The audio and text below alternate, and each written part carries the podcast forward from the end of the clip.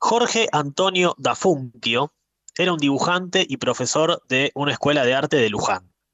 Una noche de 1985 volvía en su auto hacia su casa en Moreno, en la zona oeste del Gran Buenos Aires, volvía del trabajo escuchando el programa de radio Submarino Amarillo de Tom Lupo que se emitía en Radio del Plata. En ese programa anunciaron que había un concurso en el que se invitaba a los oyentes a meterse en la historia del rock nacional.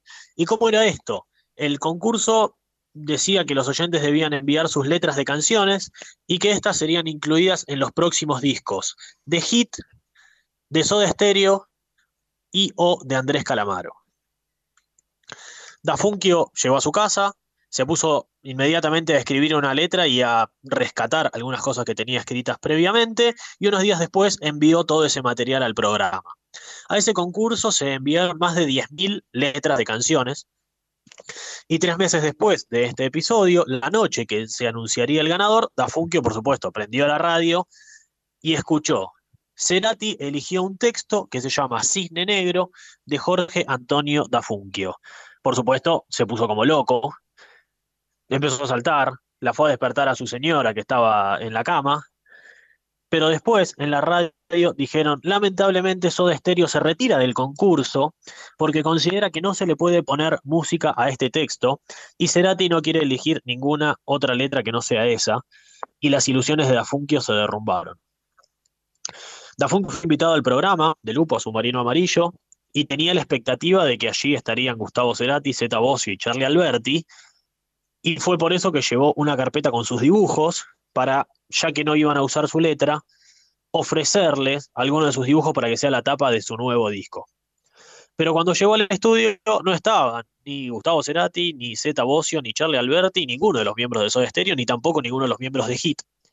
Pero Tom Lupo, el conductor del programa, le mencionó que verdaderamente le había encantado lo que había compuesto, tanto a él como a Gustavo Cerati, que Cerati había quedado fascinado con su letra y le dio el teléfono del manager de Soda Stereo. Al día siguiente fue a la casa de su vecina, Dafunquio fue a la casa de su vecina, él no tenía teléfono y eh, le pidió el teléfono prestado a su vecina y llamó al manager de Soda. Y este lo citó para entrevistarse con él y él le llevó sus dibujos, le llevó sus letras, pero sabía que esto no llevaría a ningún lado y que nunca le daría su material a Cerati, cosa que posteriormente corroboraría que fue así. Sin embargo, el manager de Soda le dijo, ¿Dafunquio es tu apellido? Es el mismo apellido de uno de los miembros de Sumo. ¿Por qué no lo contactás a él? De paso ves eh, si son parientes y le ofreces algo de tu material. Efectivamente, Germán Dafunquio era el guitarrista de Sumo y es actualmente el vocalista de Las Pelotas, así que buscó a los miembros de Sumo, consiguió una entrevista con Germán Dafunquio, en la que también estuvo Luca Prodan y también estuvo Roberto Petinato, y él le ofreció sus letras y sus dibujos, pero tampoco tuvo éxito con ellos. Incluso Dafunquio le había prestado a un amigo suyo un libro, su amigo se llamaba Alejandro, y su amigo Alejandro era el bajista de Andrés Calamaro, pero cuando Alejandro le iba a devolver el libro, le dijo, che, eh, Calamaro me pidió ese libro que estaba leyendo, ¿se lo puedo prestar? Por supuesto le dijo que sí, y en base a ese libro, Calamaro escribió la canción Dos Romeos, el libro es Big Bang, de Brian Aldis.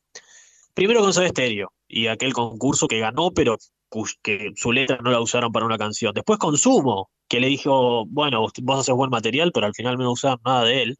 Y después con Calamaro, Dafunquio estaba entreverado con algunos de los más representativos íconos del rock nacional, pero nunca lograba participar de lleno con ninguno de ellos. Y tenía otro amigo llamado Salvador Melita, a quien había conocido en su paso por la Facultad de Bellas Artes. Eh, su amigo Melita era director de fotografía y un día se encontró con él y Melita le comentó que estaba a punto de hacer un viaje al norte, a Tilcara, con Soda Stereo, para grabar el videoclip de Cuando pase el temblor. Y Dafunquio aprovechó y le dio una carpeta con letras y le dijo, dale esta carpeta a Gustavo Cerati, decirle que yo soy el de aquel concurso de la radio que gané y que le gustaron tanto las letras. Cuando Dafunquio se volvió a encontrar con su amigo Melita, le dijo, a Gustavo le encantaron tus letras nuevamente, y me dijo que te quiere ver. Le pidió que le consiga el teléfono, y otra vez le pidió el teléfono a su vecina, lo llamó, pero le atendió el contestador automático. Él nunca había hablado con un contestador automático, así que volvió a su casa porque le dio vergüenza hacerlo ahí mismo, escribió unas líneas y se las leyó al contestador. Unos días después, cuando volvió a su casa, eh, su esposa le dijo, vino la vecina, dijo que te llama un tal Gustavo Cerati. Fue corriendo, por supuesto, a lo de la vecina, lo llamó por teléfono a Gustavo Cerati, y Cerati le dijo que estaban por sacar un disco, pero que no se le ocurrían las letras, que tenía muchas bases de canciones, pero no se le ocurrían las letras, y las de Da Funkio le habían gustado mucho, así que ¿por qué no te venís a verme? le dijo Cerati. Da Funkio lo fue a ver a Cerati a su departamento, le mostró algunos títulos de canciones y algunas bases que tenía preparadas para que él trabaje las letras de ellas. Se volvió en el tren, Da Funkio, ideando algunas líneas eh, sobre uno de los títulos particularmente que le había mostrado Cerati y que le había llamado la atención. Por esos días Da Funkio estaba muy enganchado con las novelas negras, eh, las novelas de misterio, las novelas de detectives, y se imaginó a un detective esperando atrás de una ventana para que le llegue un caso.